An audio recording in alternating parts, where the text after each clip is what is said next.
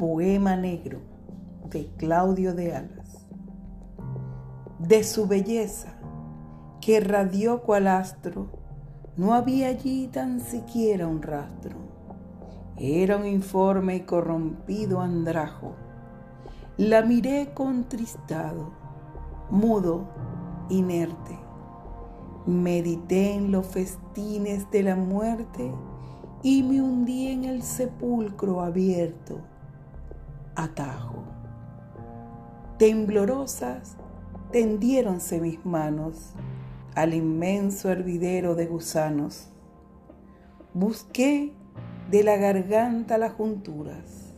Nervioso, retorcí.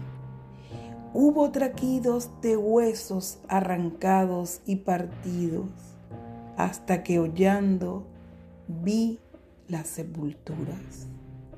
Huí miedoso entre las sombras crueles, creyendo que los muertos en tropeles levantaban su forma descarnada, corriendo a rescatar su calavera, esa yerta y silente compañera de la lóbrega noche de la nada. Eso pasó. Fue ayer.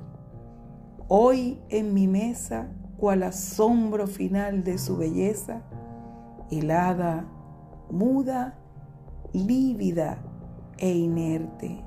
Sobre mis libros en montón reposa, cual una gigantesca y blanca rosa que ostenta la risa de la muerte.